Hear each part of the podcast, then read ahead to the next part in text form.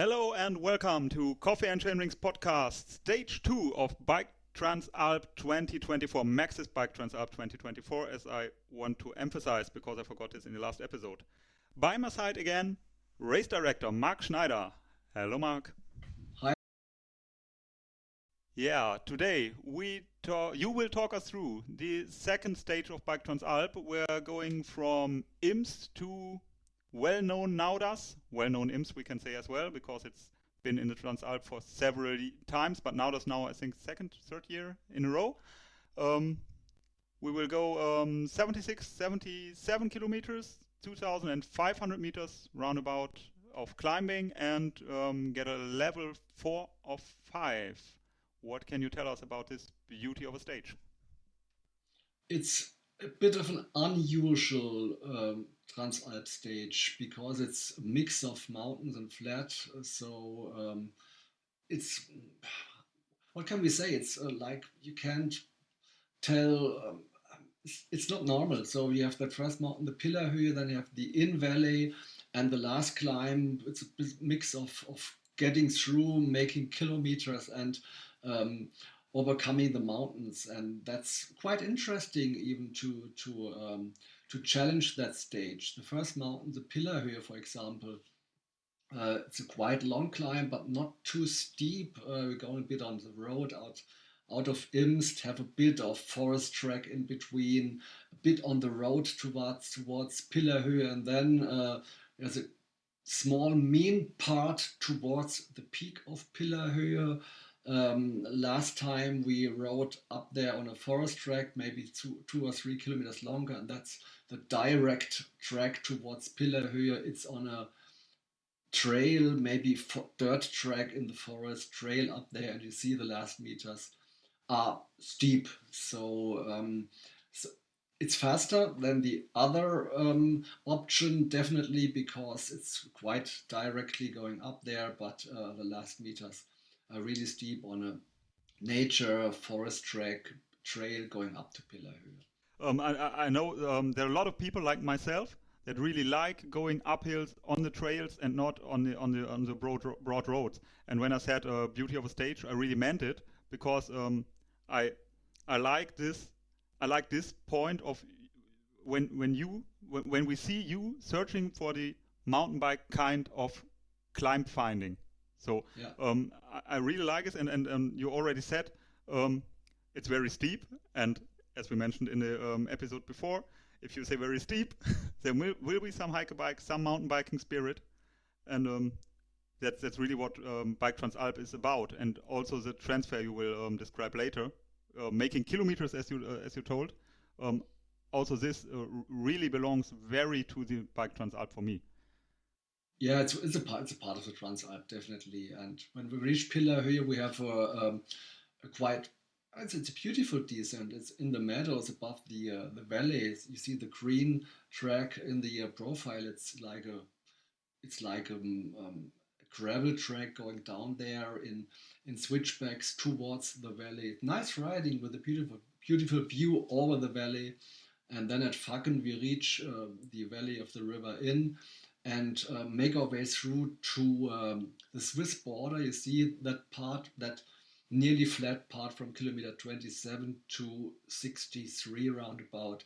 It's in the uh, valley of the river Inn, but it's not boring. You have some um, road sections in between, but you also have a kilometer 34, this old Via Claudia. It's an ancient uh, Roman pass above the um, the shore of the uh, Inn, and that's kind of that's for some meters you have to uh, to dig your way through because it's going steep up for some meters. It's not not a climb, but it's going to one or two switchbacks going steep up. Take your bike, run up there, and you're on that uh, on that tiny path above the river in the uh, in the rocks above the river. It's quite beautiful going on that section, and um, then we have a bit of the road again at Tösens towards Pfunds, and we come back to that uh, Via Claudia for some kilometers on a beautiful trail going to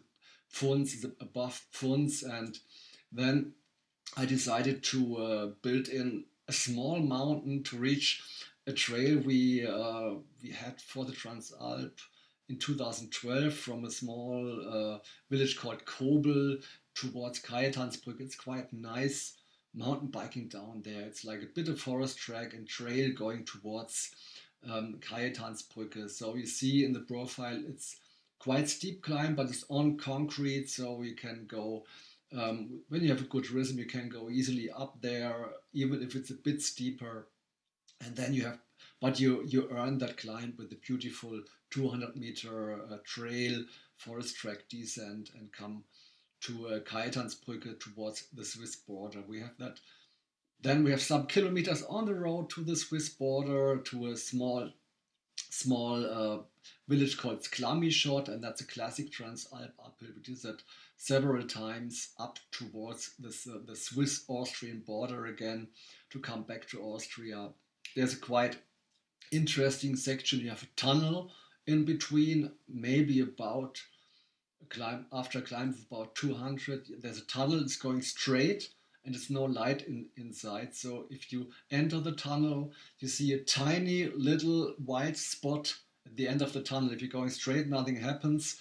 Uh, and maybe after one minute, you this tiny white spot is getting bigger and bigger. We uh, try to, uh, yeah. Let me ask you: Did we do this in 2021? I remember some tunnel kind, but we but we were on the other on the other side, I think, of, of now. No, no, no, no, no. That that was last time we did this was maybe 2016 or 2018. I, I don't. know. Okay, then it was another tunnel. I remember yeah, yeah. being really dirty from all the wet stuff flying yeah, around, seeing nothing, and quite exciting tunnel uh, experiences in the in the Alps. Yeah. Classic climb up to Sklamischot, and then uh, we're going to uh, to the Swiss border. It's a small spot in the forest called um, Losschrofen, and uh, if you watch the profile, there's at kilometer 70 there's a, there's a short trail going up and you might have to push your bike for let me say 200 meters, uh, not uh, uphill meters. Uh, um, um, for 200 meters, you have to push your bike because I don't think you can ride it. I've been there last fall and it's like steep and roots and it's not fun. Uh, so um, take your bike a little bit, but you you're up there very very quickly and um, then you're at this at the spot and you're coming to um, to a point in the in the forest called Kreuzmoos, and we enter the uh, the uh, enduro trails of um, Nauders. We take the Gary Trail and the uh, Riadschwegele Trail down to Nauders. It's not, as I always thought, not the most technical trails of the region. You know, there are a lot of enduro enduro bikers around, but it's it's like beautiful, cool mountain biking on Yeah, as we know, three country enduro trails. Yeah, yeah. always on natural natural trails, not too technical. So uh, I, I, I I chose two or three times. I chose the chicken way. It's better because the direct line is very steep, and so. But it's cool. It's cool mountain biking. I like it very very typical three uh, three country enduro trails going down there. Bit of roots, very earthy, and uh, lots of fun going down to Nauders that's that's a cool um, highlight uh, the end of the stage. Yeah, and then um, I got oh, um, two things um, comes to are coming to my mind um, seeing this stage. Um, point one: Have you been tamed by somebody? We're in episode two, and you're for the third time you told us um, we probably maybe have to hike a bike a bit. Um, in the past, it was always you describing on some crazy ways that you could drive up everywhere, could ride your bike, and now you're um, already telling us we have to um, hike a bike. So um, it seems to me um, you're trying to um, change your image to to being more soft, or um, or are the trails harder uphill? No, no, no. We, we uh, always made fun of you because we always said Mark the gangster. He tells us he tells us you can ride everything, and then we have to hike a bike no, but but that, that part at kilometer uh, 69, that's you have to you have to uh, push your bike or carry your bike. It's you, you cannot cannot ride up there. Uh, we, we, we, we went down there in uh, 2012, the other direction, and even downwards, some people push their bike for some meters because hanging roots, you have hanging roots, and uh, I don't think it's possible to ride without uh, without um, for, for our our um, our moto crew they they will make it, but uh, that's it. Yeah, sorry for making fun of you, and, and sorry. No, that, um, that's for okay. That's okay. Listeners that, that don't know, but I, I was uh, thinking about the, the jokes we made all the all the years about you not telling us we have to um, push, and now you're coming around with it. Um, that's one thing. The other thing is um, um, this stage. If we if we if we see it as a, as a compact climbing stage, we see we, we're doing 2,500 um, meters of climbing inside of 25 kilometers. And if you see this, the stage is to taken to be taken serious. I think. You have to take it serious. Yeah, yeah, that's, that's right. So The even even we see this flat part, and yes, it's flat. It's making meters and um and all this Yeah. stuff. I think it's a serious climbing stage. It is, it is, yeah. But um, on this flat section, you're collecting meters. You don't see those meters on the uh, profile because it's going slightly up and down. And uh, but yeah, it's a, it's a bit of climbing, but not too brutal, not too steep.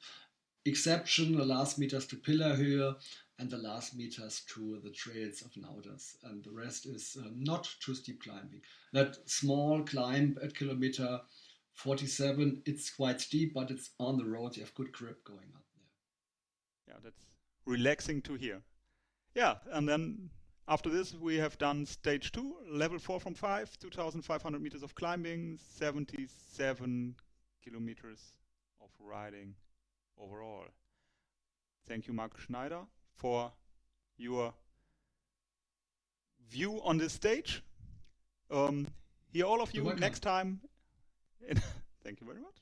In our next episode, um, Bike Transalp Stage 3 with Mark Schneider. Hear you then. Bye bye bye.